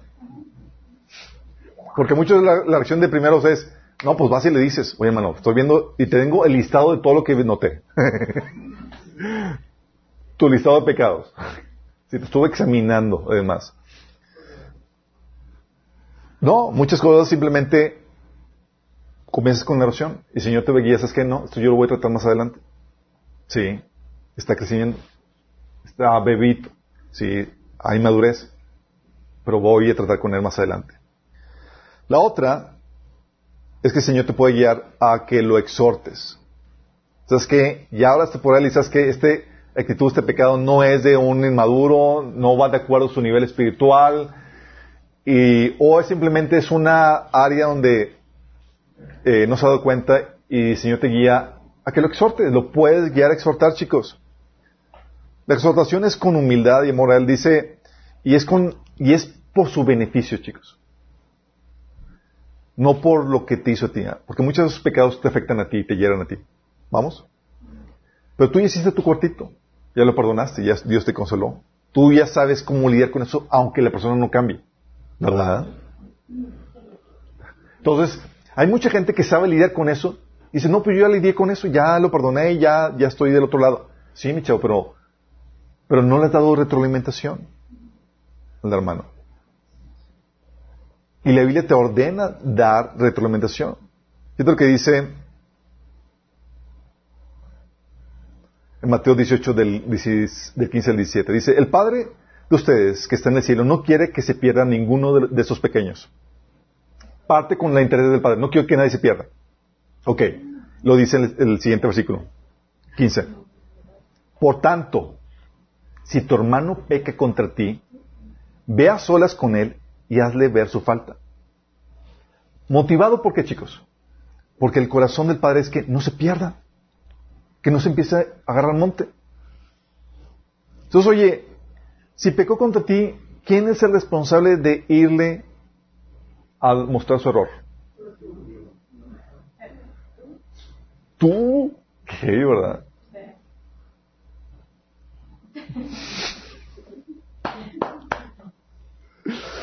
Y el Señor te guía, te da la guía, te da la guía en ese sentido. Dice, por tanto, si tu hermano pega contra ti, ve a solas con él y hazle ver su falta. Dice, pegó contra ti, hazle ver la falta. ¿Por qué? no es para que se solucione la situación porque tú ya sabes lidiar con eso, ya sabes cómo está por encima de esas situaciones. Es para su bienestar. ¿Sí? para su bienestar. Es algo que vimos en, el taller de matrimonio en un manicomio también entre parejas. Oye, sí, yo sé cómo soportar a mi esposo Dios y demás, pero le das la retroalimentación porque si él cambia, él va a tener una esposa maravillosa que le va a atender y le va a hacer todavía cosas mejores. Sí. O sea, ya estás viendo su bienestar. Es diferente, no es como que, oye, te quiero dar feedback porque estoy, me fregaste la vida, no, tú estás del otro lado. Sí, arruinaste todo lo que, sí. Dice, por tanto, si tu hermano pegue contra ti, ve solas con él y hazle ver su falta. Si te hace caso, has ganado a tu hermano. Y te pone, te pone el protocolo. Dice, oye, pues ya le dije una vez. Dice, ¿no entendió? Dice, pero si no, si no, lleva contigo uno o dos más para que todo asunto se resuelva mediante el testimonio de dos o tres testigos. Esto es muy importante, chicos. Porque muchas veces le das la, la retroalimentación a la persona y pues eres tú. Entonces, no te lo toma en serio. Pero con testigos, ya la persona puede atender mejor el, la, la, retroalimentación. Eso es por un lado. Y por otro lado, muchas veces tú estás ofendido por algo que realmente no tiene razón de ser ofendido. Y al momento de llamar a testigos, te hacen ver a ti de que, pues no, eso no es para ni siquiera reclamarle nada. Sí. Y eso sucede mucho en un matrimonio, chicos. Así como que, oye, tienes una situación donde tu, esposa dice que tú estás mal y tú dices que ella está mal. Entonces, ¿qué haces? La mediación ayuda a definir quién onda con eso. Sí. Entonces dice, todo asunto se resuelve mediante el testimonio de dos o tres testigos. Si se niega a hacerles caso, díselo a la iglesia. Y si incluso la iglesia no le hace caso, trátalo como si fuera un incrédulo o un renegado. O sea, tiene lapsos o tiene límites en la, la retroalimentación. Nos dice, y hostíguelo hasta que cambie.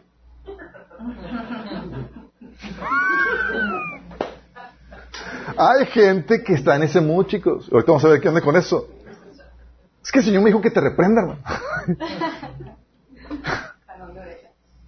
Entonces, lo exhortas. Hay pecados menores, chicos, en las que no eres afectado tú directamente. ¿Y qué haces? ¿Puedes exhortarle? ¿Puedes llamar la atención? Oye, pues es un pecado que es allá, yo no me involucra. No, pero así para que se dé cuenta ¿Le, ¿Le, hacemos ver? ¿No le hacemos ver? Sí, sí, la hacemos sí, sí, sí. Por amor. Dice, dice primera Tesalonicenses 5.14.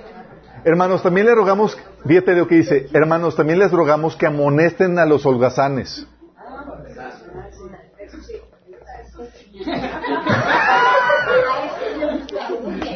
Oye, hermano, o sea, esto es muy tu vida, no me involucre mucho, pero pues lo que estás flaqueando, anímate a hacer las obras que el Señor, o sea, lo, lo, lo. Sí. Dice, hermano, también, también le rogamos que amonesten a los holgazanes, estimulen a los animados, ayuden a los débiles y sean pacientes con todos. También en, en Colosenses 3.16 dice, la palabra de Cristo more en abundancia en vosotros, enseñándoos y exhortándoos unos a otros con toda sabiduría, cantando con gracia en vuestros corazones al Señor, con salmos, himnos y cánticos espirituales. Aquí te dice que, te, que se enseñen y que se exhorten unos a otros con toda sabiduría, la sabiduría de la palabra. Entonces, oye, ¿hay algún detalle y el Señor te guía que, a que le exhortes? ¿Te puede guiar, Señor? Sí, tú ya estás orando por Él. Hay cosas que dices, más, adelante el Señor se lo va a mostrar. Y otras en donde el Señor te lleva a exhortarlo. Y se hace con toda sabiduría. De hecho, eh, eh, dice Hebreos 3 del 12 al 13, fíjate lo que dice el autor de Hebreos.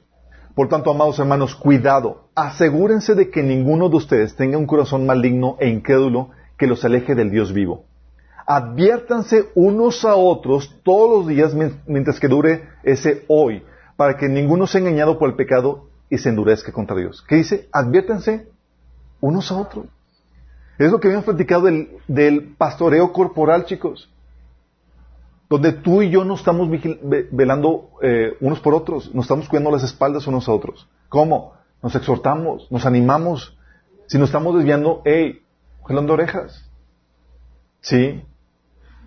Y hay veces donde tal vez tú no figuras en esa situación, chicos, y la situación requiere exhortación. ¿Qué haces entonces? te vas con la autoridad que Dios ha puesto en ese, para esa situación. Sí. 1 Corintios 1, del 10 al 12, fíjate lo que sucedió. Dice, les suplico, amados, les suplico, hermanos, en el nombre de nuestro Señor Jesucristo, que todos vivan en armonía y que no haya divisiones entre ustedes, sino que se mantengan unidos en un mismo pensar y en un mismo propósito. Digo esto, hermanos míos, porque algunos de la familia de Chloe me han informado que hay rivalidades entre ustedes. O sea, le fueron con el chisme. Pero ese no fue chisme, chicos, ese es un reporte. Ahorita vamos a ver qué onda con el chisme. Pero le llegaron el reporte. Eso es que, oye, hermano, necesitamos a alguien de autoridad para que venga a dar la exhortación porque está viendo aquí problemáticas. Y te vas con la autoridad delegada. ¿Sí? Y más cuando los hermanos ya los exhortas y nomás no te pelan a ti, acudes a la autoridad. Y eso aplica también para, para desviaciones doctrinales.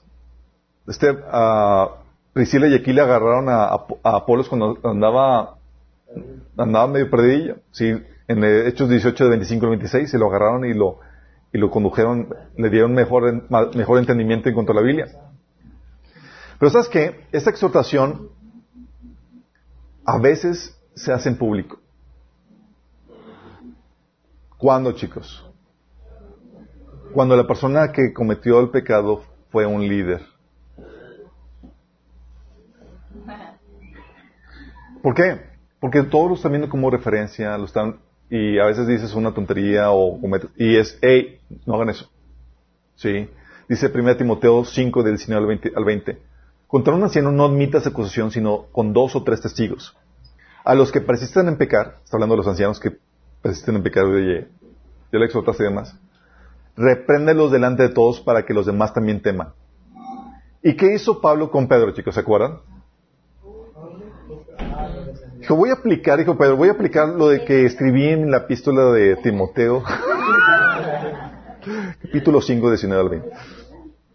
Y va y lo exhortó delante de todos. ¿Por qué? Porque con su ejemplo, mal ejemplo de líder, estaba descarriando a todos. ¿Y qué, tienes que hacer? Por cuestión de las ovejas, tienes que reprender. Y ha habido gente que, que cuando es un pecado público, tienes que hacerlo así porque ya, eh, si no lo haces público, no se, no, no vacunas a los demás contra ese pecado, contra esa desviación. He habido gente que publica cosas en, grupos de WhatsApp, ¿sí? Y no puedo exhortarle aparte cuando comete, publica algo indebido, sino que tengo que exhortarle en frente de todos en el grupo de WhatsApp para que todos vean que lo que se publicó está mal, ¿sí? Pero esta situación, chicos. Pero tiene que hacerse con toda humildad, paciencia y doctrina. Dice Galatas 6.1, amados hermanos, si otro creyente está dominado por algún pecado, ustedes que son espirituales deberían ayudarlo a volver al camino correcto con ternura y humildad. Porque tú y yo estamos en la misma, chicos. Entonces no puede haber orgullo de tu parte. Segundo Timoteo 4.2 dice, le dice Pablo a Timoteo que le insiste que prediques la palabra, que instas a tiempo y fuera de tiempo. Dice, redarguye, reprende, exhorta con toda paciencia y doctrina. ¿Con qué? Con paciencia y doctrina. ¿Por qué paciencia y doctrina, chicos? Porque no se trata que tú vayas a reprender al hermano que está en el pecado, en el error, en el error con tus opiniones. Ha habido hermanos que llegan conmigo y dicen, oye, Roberto, no me agrada cómo estás haciendo esto, dame Biblia, dame doctrina. ¿Sí?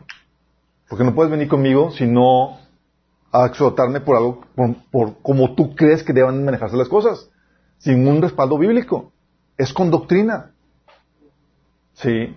Y no se te ocurra hacer eso. Porque muchas, muchas veces se nos endoctrina en una cultura cristiana de cómo deben ser las cosas. Y nunca buscamos las bases. Y el Señor te incita a que busques las bases. Y quieres aprender a alguien en base a que, a, que el hermano rompió tal cultura o tal, tales normas eh, de la iglesia y demás. Porque tú ya sabes que tienes que ir con doctrina y buscas en la Biblia, ah, tengo que exhortarle con la Biblia. Y te encuentras que no viene. Sí. Chale, entonces no puedo exhortar. No, entonces no cometió pecado. No. Sí. Por eso Pablo decía, si alguno no obedece las instrucciones que les damos en esta carta, denúncielo públicamente y no se relacionen con él para que sea vergüenza. Hablando de que, hey, se reprende en base a las instrucciones que escribían los apóstoles. Y no le haces de Espíritu Santo. No hostigas a la persona hasta cambiarle, chicos. ¿Es en serio? Dice la Biblia en Tito 3.10, si entre ustedes hay individuos que causan divisiones, dales una primera y una segunda advertencia. Después de esto, no tengas nada que ver con ellos. Entonces, es un pasaje. El otro pasaje que habíamos leído en Mateo 18. Lo exhortas una vez, con testigos, ante la iglesia, y luego ya, ya chicos, tienen un límite. Pero muchas veces estamos ahí chinaneando aquí, y queremos cambiar a la persona, y queremos nosotros persuadirlos. Y hay un montón de, ya, ya te, ya te dejé en las manos del Señor, ya hice lo que estaba en mi parte. Sí, ya nada más me toca orar por ti. Lamentablemente, chicos, hay gente que no recibe la exhortación. ¿Sí se ha tocado? Se te pone toda neuras cuando le das la, exhortación. Todos tenemos algo de eso, chicos, porque, digo, no nos gusta que nos saquen ahí. Sí, ofende la, la, exhortación muchas veces. Eh, pero gracias a Dios a la gente que se atreve a hacerlo.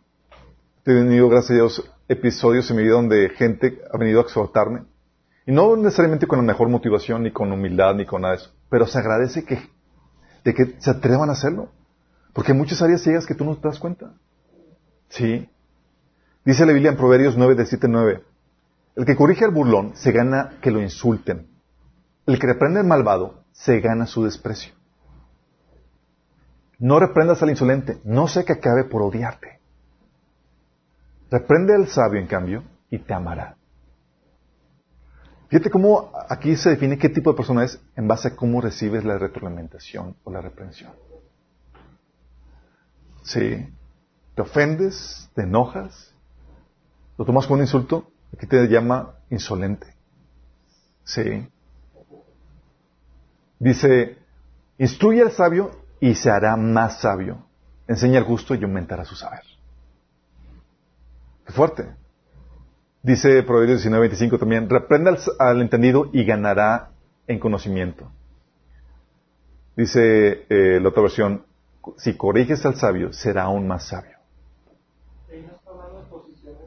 No está hablando de ninguna posición en la iglesia, chicos. Está hablando de tu hermano. Y la Biblia Jesús lo, puso muy claro. Dice, solamente hay un Señor y un Maestro. Y todos ustedes son raza. Órale. Sí. Por eso, chicos, ¿qué haces cuando la persona, oye, se ofende y no acepta la retroalimentación? Porque hay veces donde el Señor te lleva a dar retroalimentación a personas que, que, reaccionan mal, ¿te ha pasado? Y a veces es como que le, le, das la, la, retroalimentación y quiere salir corriendo.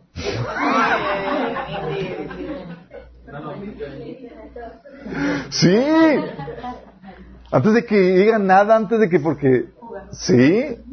Despiertas al pequeño Hulk que, lleva adentro. Gente que se ofende, chicos. ¿Qué haces con eso? Mira, si la persona no es susceptible a recibir retroalimentaciones, no se las des. Nada más ora por ellos. Nada más recuerda, si tú eres una de ellas, nada más recuerda esto. La Biblia habla que si no sabes recibir la, eh, crítica constructiva, va a causar dolor de cabeza, destrucción en tu vida. Hay dos formas de aprender, una por las buenas, otra por las malas. No recibes la retroalimentación, Dios te la va a dar, porque eres su hijo. Y te la va a dar de forma que te duela. Y Dios se le quiere evitar. Por eso manda a tu hermano así, todo ingenuo, inocente, no sabe con quién se está metiendo ni cómo vas a reaccionar. Y pasa eso, chicos. Mateo 5 del 6 al 7 es lo que dice Jesús. Dice, hipócrita, saque primero la viga, la viga de tu propio ojo y entonces verás con claridad para sacar la astilla del ojo de tu hermano. Está hablando de darle retroalimentación ya que le con, con tu pecado. ¿Vamos? Versículo 6, versículo que sigue dice, pero no den lo sagrado a los perros, no sé que se vuelvan contra ustedes y los desprecien, ni echen sus perlas a los cerdos, no sé que los pisoteen. ¿A qué se refiere eso? Oye, sí, yo veo que tiene un detalle, voy a hacerlo, pero permite, a ver, ¿es cerdo? ¿Es perro?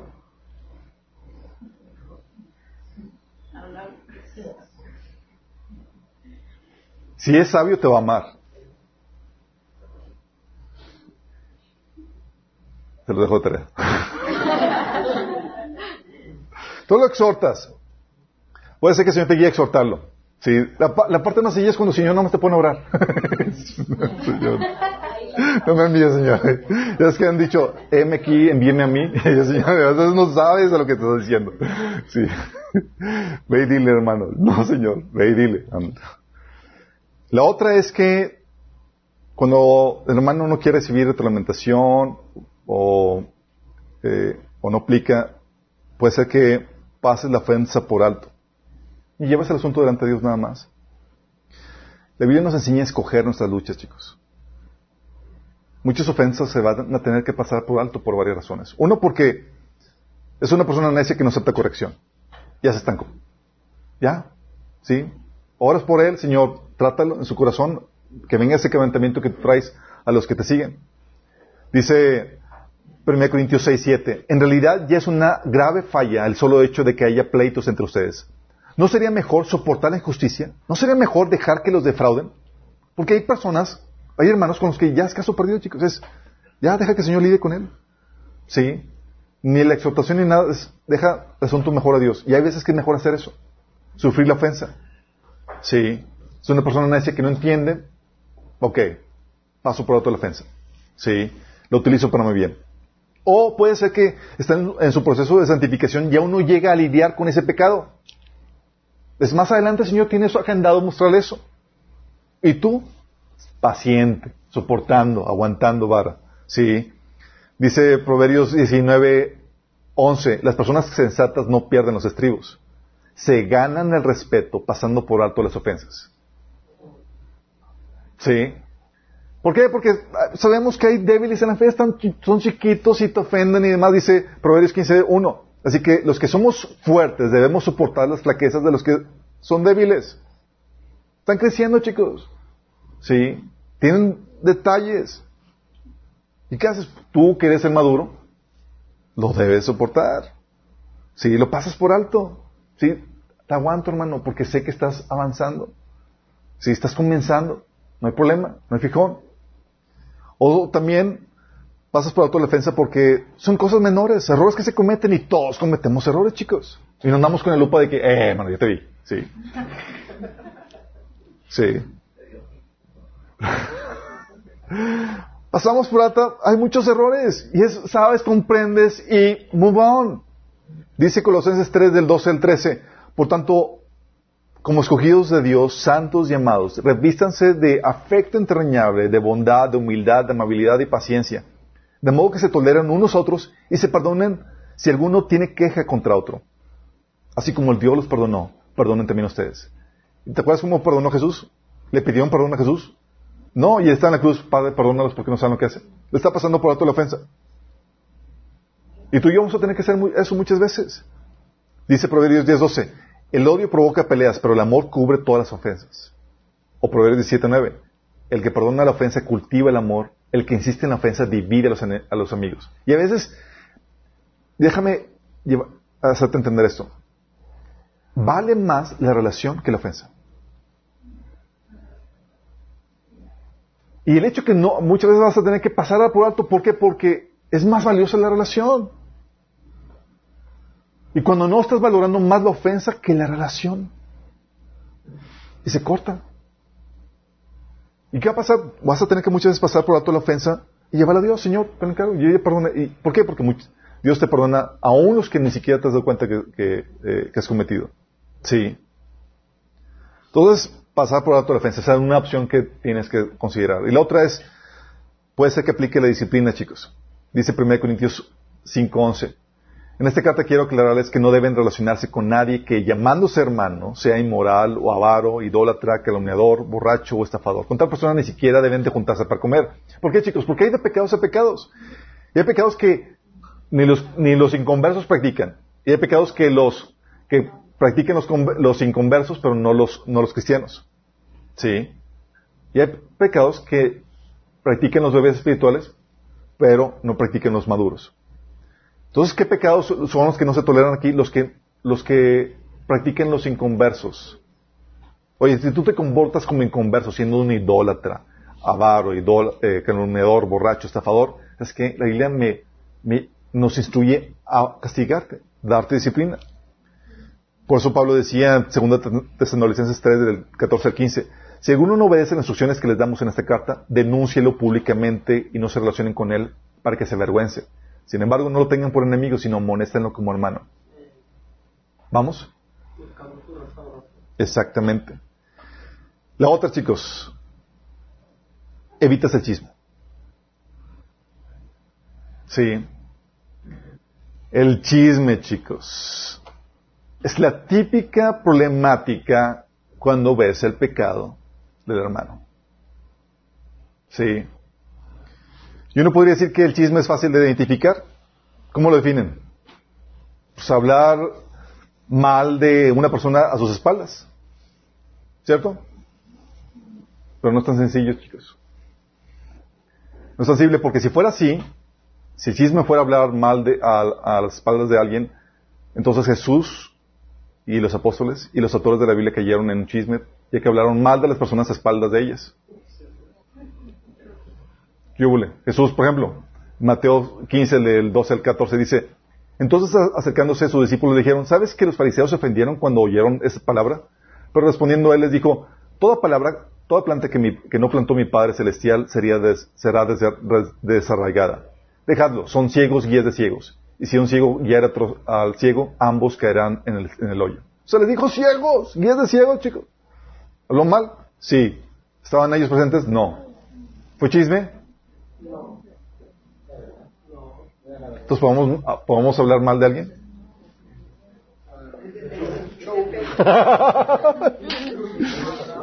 si la definición de chisme fuera lo que comentamos al inicio, uno podría reprender a Jesús y decirle, eh, Señor, no hables mal las espaldas de los, fariseos. Si vas a hablar mal de ellos, hazlo delante de ellos. Y lo hizo, pero aquí en este episodio. pero aunque estaba hablando mal de los fariseos a sus espaldas, no estaba incurriendo en un chisme, chicos. Sí. Juan también habló mal de Diótrefes en una de sus epístolas, tercera Juan 1.19. Y los personajes, y de otros personajes en su evangelio también. Pablo no se quedó atrás, habló, habló mal de Alejandro el Herrero a Timoteo. Habló mal de Pedro ante toda la iglesia de, Galatas, ¿se acuerdan? O sea, puso a Pedro, o sea, exhibió el pecado de Pedro eh, en un bestseller que se convirtió en el libro de Galatas. Gracias a Dios que tú no te topaste, Pedro, si no te hubiera publicado aquí también.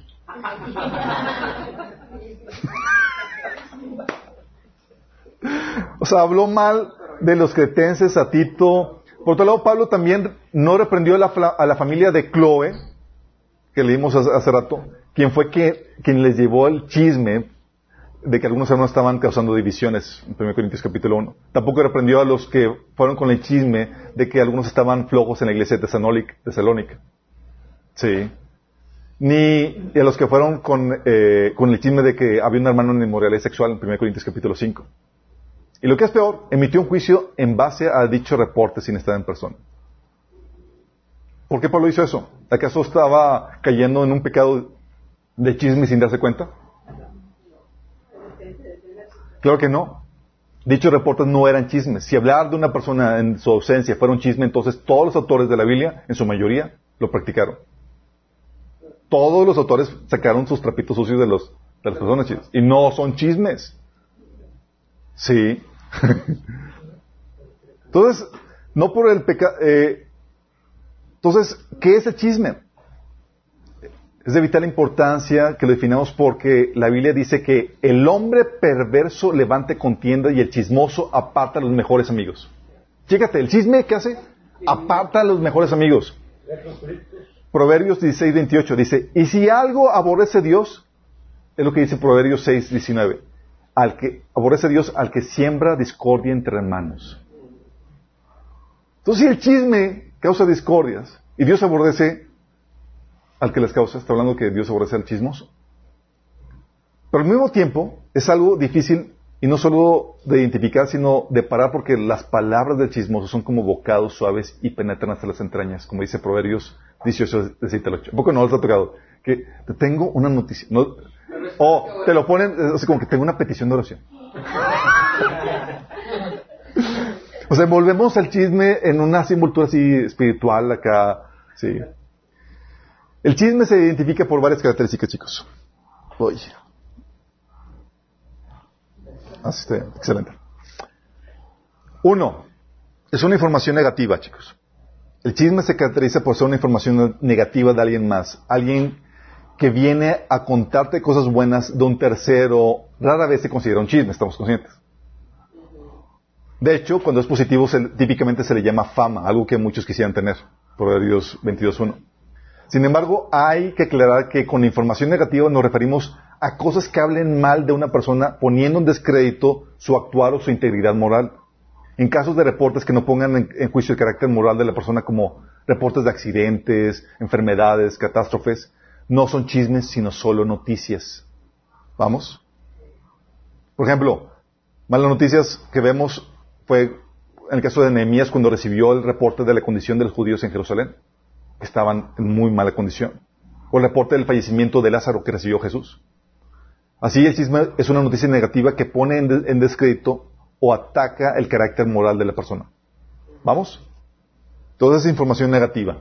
Vamos acumulando esto. También es información impertinente. Pablo le hablaba, le hablaban todos los malos reportes de las iglesias, le mandaban los reportes, todos los reportes de las iglesias y así como de los miembros que causaban conflicto. Y no se consideraba chisme porque era información pertinente. Es decir, es información que le concernía como autoridad que él era sobre las iglesias para solucionar las problemáticas que le presentaban, chicos. ¿Vamos? Si hubiera presentado malos reportes a personas que no tienen vela en el entierro, sería chisme. Sí. Es decir, no pueden ni tienen autoridad para hacer algo al respecto, sería, oye, voy a platicarle algo al hermano. No, no tiene autoridad para hacer nada al respecto. Entonces, ¿qué es? Es un chisme. En ese sentido, uno se podría justificar en compartir información negativa de alguien para que oren por la persona. Ah, ya, es pertinente. Hay que orar por el hermano. Sí. y es cierto. ¿Se puede hacer o no, chicos? ¿Sí? ¿No? Se puede pedir oración por alguien más, pero para ello se tiene que, no se tiene que entrar en detalles. La persona solo va a orar por lo que se necesita para salir avante de tal o cual situación. No tiene que saber todo el asunto. Así, por ejemplo, está de más platicar que fulanito de tal se metió en problemas de deudas y perdió su carro y por ello tiene problemas matrimoniales. Para que oren por él. O sea, vas a platicar todo ese asunto. Baste con decir, oren por sabiduría en sus finanzas para que prospere con una buena mayordomía de ellas. Ya, ¿No entraste detalles? Sí, pero tienes ahí entrando detalles para... El principio sigue siendo el mismo, chicos. Compartir la información pertinente. Si es, si es impertinente, entonces es chisme. También información no verificada.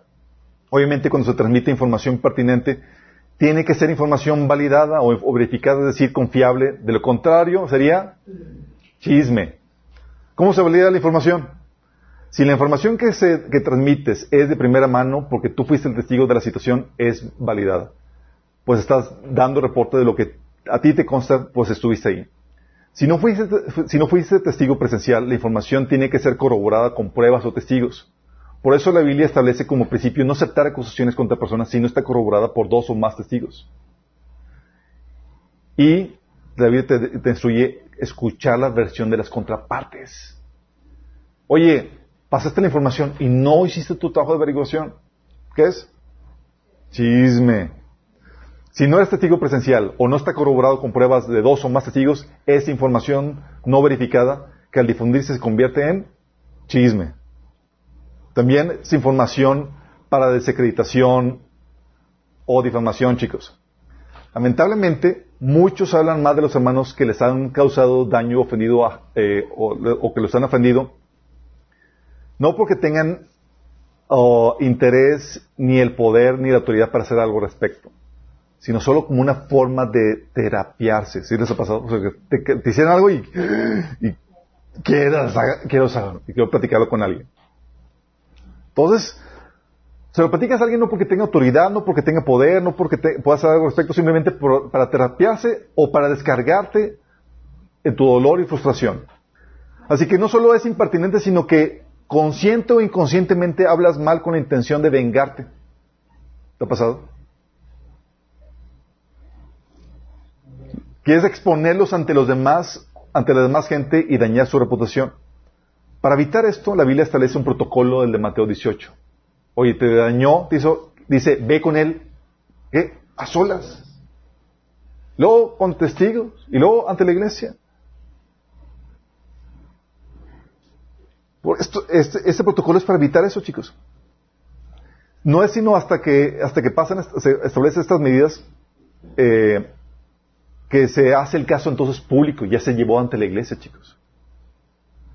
Para que la iglesia lo juzgue por medio del liderazgo de la iglesia. Y todo esto fue establecido para resguardar la reputación y el honor de la persona que pecó contra ti, el cual, a pesar de tu dolor o daño, debes considerarla por amor. Violar este protocolo, contra, eh, violar este protocolo, divulgar una acusación de buenas a primeras es caer en chisme, chicos. Tú puedes decir, oye, ¿pero qué tiene de, malo si es información verificada y soy el afectado y testigo presencial? Ese mismo es el problema que tú eres el afectado. Y por ello estás sesgado, dando tu versión de la historia y muy bien podrías estar equivocado en tu percepción o tu criterio. Como bien dice Proverbios, el primero en presentar su caso parece inocente hasta que llegue la parte y la refuta. Lo justo sería escuchar ambas partes y eso es lo que la Biblia establece como el deber ser. Por eso en el protocolo de Mateo 18 se ve la situación con las contrapartes, primero en privado y luego con testigos y al final en la iglesia. ¿Vamos viendo? También es una información de índole privada, chicos. Del punto anterior, entonces entendemos que la información negativa de una persona eh, es por amor a ella, no se debe de divulgar de buenas a primeras, sino que se debe manejar de forma privada, siguiendo el protocolo que establece la Biblia. Este es el, este es el principal componente del chisme, chicos, que descubre el secreto. Proverbios 20, 19 habla acerca de esto. Es decir, exhibe información que debería ser de índole privado, exclusivo de las partes involucradas. Aquí hay que distinguir que hay información de índole privado y otra de índole público. Esta, la información de índole público se clasifica así porque se hizo a la vista de todos y afecta a todo un grupo de personas, a la iglesia o todo un pueblo. Por ello también se puede manejar de forma pública. Oye, si es algo público, pues se puede manejar eso públicamente y no se cae en chisme. Por eso Pablo tenía la libertad de contar el episodio de Pablo y Bernabé, chicos. ¿Se acuerdan cuando lo, exhibió en, en Galatas? pues su falla se hizo en público y en ella está, con ella estaban descarriendo toda la iglesia y por consiguiente se debía de corregir en públicamente. De hecho, él establece que los ancianos que están pecando deberían ser reprendidos delante de la congregación. ¡Qué heavy! Pues por su posición y sus fallas son de índole público que afectan a toda la congregación. En otros casos, uno divulga y, y comenta fallas de, eh, de, un tercero que deberían ser de índole privado solo porque esa persona ya hizo pública esa situación. Entonces ya lo puedes comentar. Entonces es una información de índole público. También es una información de innecesaria para la edificación. Fíjate. Tal vez se encuentres con información negativa verificada de alguien más y la requieres difundir no con la intención de difamar o desacreditar, sino de advertir o edificar a alguien acerca de esa situación. ¿Se puede? Si es con el propósito de edificar o de advertir. De hecho, esta es una de las razones válidas por las que Jesús, Pablo y los demás autores de la Biblia hablaron mal del tercero, chicos. Como Pablo decía de, eh, como Pablo decía de todo el mal reporte que se escribió del pueblo de Israel en el asunto del Antiguo Testamento. Dice, todo esto le sucedió para servir de ejemplo y quedó escrito para advertencia nuestra, pues a nosotros nos ha llegado el fin de los tiempos. O sea, Pablo, Moisés escribió todo el chisme acerca de, cómo de lo mal que se portó Israel. ¿Para qué, chicos? Para nuestra edificación, entonces podía para eso. Si es para edificación o para, advertir a la gente, se puede, es pertinente. Oye, el hermano hizo una, te hizo una estafa a ti y ves que está haciendo negocios con otro. ¿Qué haces? ¿Le adviertes? Oye, no es chisme. No, no es chisme, es pertinente. Sí, es para advertirle. Por eso también Pablo habló mal de Alejandro Herrero para para advertir a Timoteo, le, dijo, cuídate de él. Se opuso firmemente a todo lo que dijimos. Lo mismo cuando Juan habló mal de Diótrefes. Sea un asunto privado o público, cuando se habla negativamente de alguien, no era información sin sentido o solo para entretener o tener algo de qué platicar. No, sino que era para edificar y advertir a los oyentes. El chisme, sin embargo, es información negativa sin propósito, solo para tener algo que platicar o para entretenerse. Entonces, concluyendo, la información negativa es impertinente, es chisme. ¿No es verificada? Es chisme. ¿Es para desacreditar o difamar a alguien? Es chisme. ¿Es de índole privado? Es chisme. ¿No ayuda o edifica? Es chisme. No seas chismoso. Por último, restauras a la persona.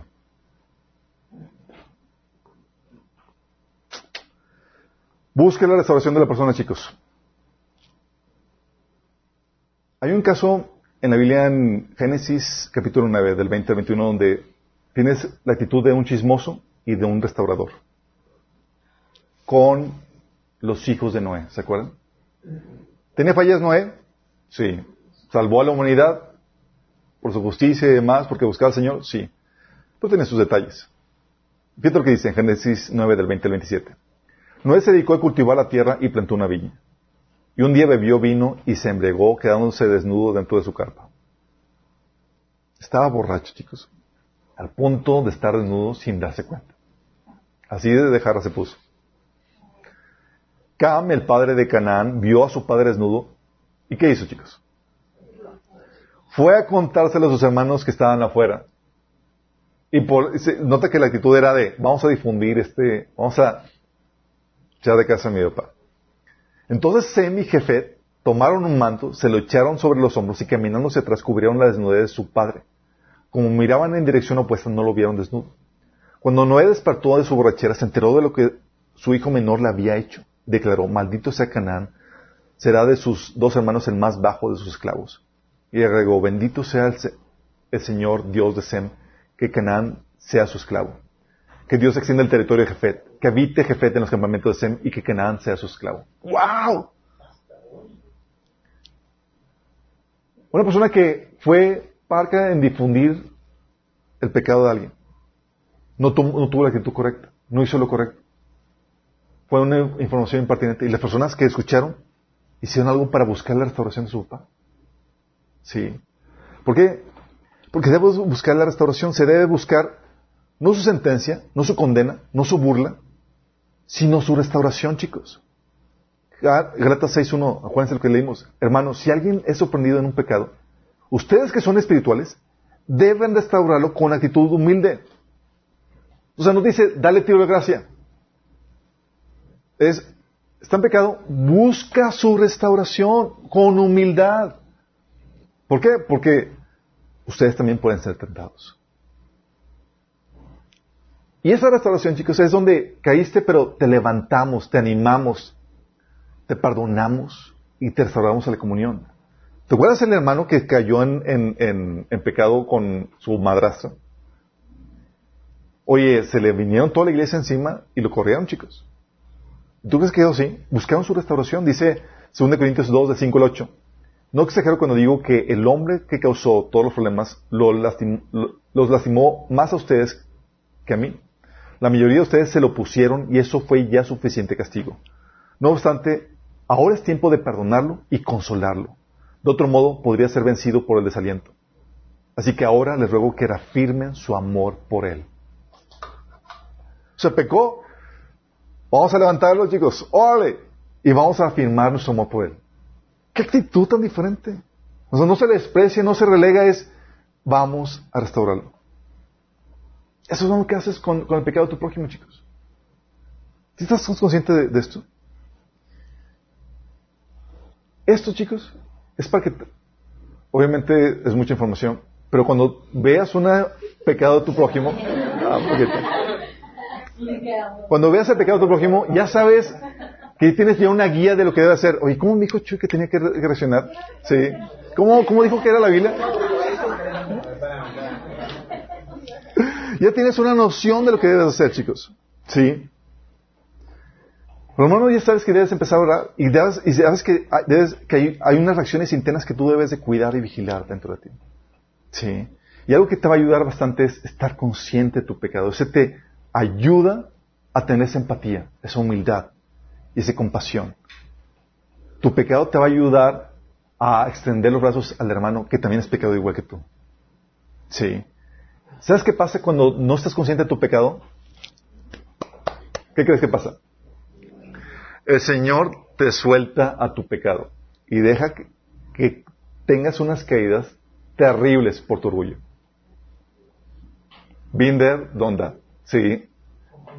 Y dices, oye, no, pues este, lo menosprecias y demás, y sabes, hijito, déjame enseñarte humildad. Y se quita de ti porque si tú te mantienes firme, es solamente por la pura gracia de Dios, chicos, no porque seas muy fuerte. El Señor se hace a un lado y viene el ranazo. Sí. Es algo que, que hemos platicado anteriormente. De hecho, creo que lo di en el taller de desintoxicación sexual hace tiempo. Oye, menospreciabas a los que todavía están batallando con ese pecado y, ah, y el Señor te suelta. y te enseña humildad. Porque eso te va a ayudar a tener la actitud correcta con respecto al pecado de tu prójimo.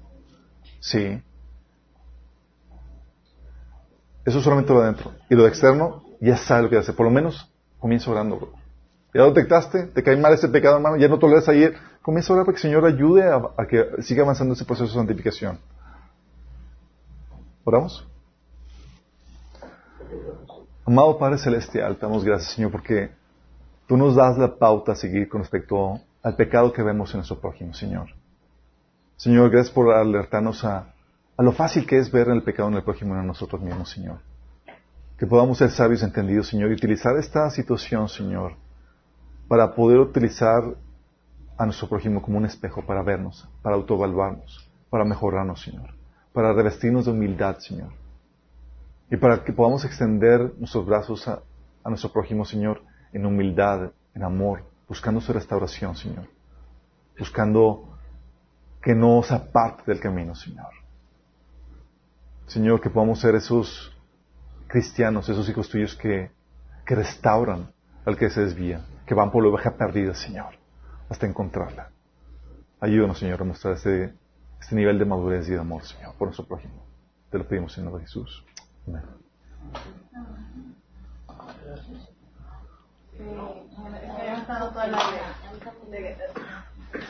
Bendito